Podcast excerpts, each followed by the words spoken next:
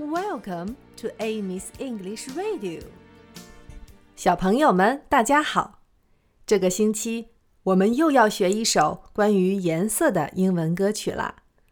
我们前段时间学过一首关于颜色的歌，叫做《I See Something Blue》。我看到蓝色的东西。大家还记得怎么唱吗？今天我们要说的是粉色，pink，pink，pink。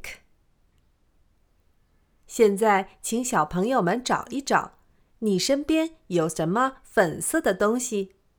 指着它说：pink，pink，pink。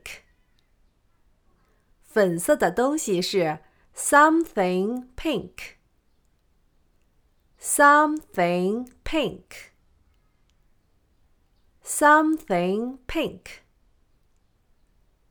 那么我看到粉色的东西怎么说呢？I see something pink. I see something pink. I see something pink. 现在，请你们找一找粉色的东西。找一找是 find，find，find，find something pink。找一找粉色的东西。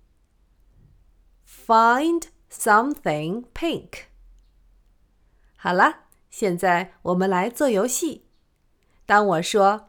Find something pink。请你找到你身边粉色的东西，同时说 "I see something pink." 现在开始。Find something pink.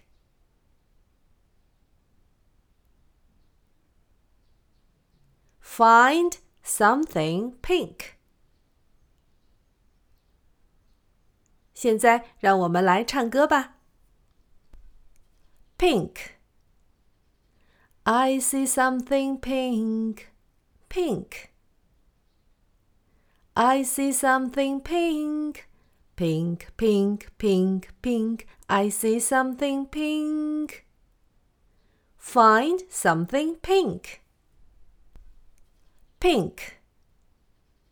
I see something pink pink. I see something pink. Pink, pink, pink, pink. I see something pink. Find something pink.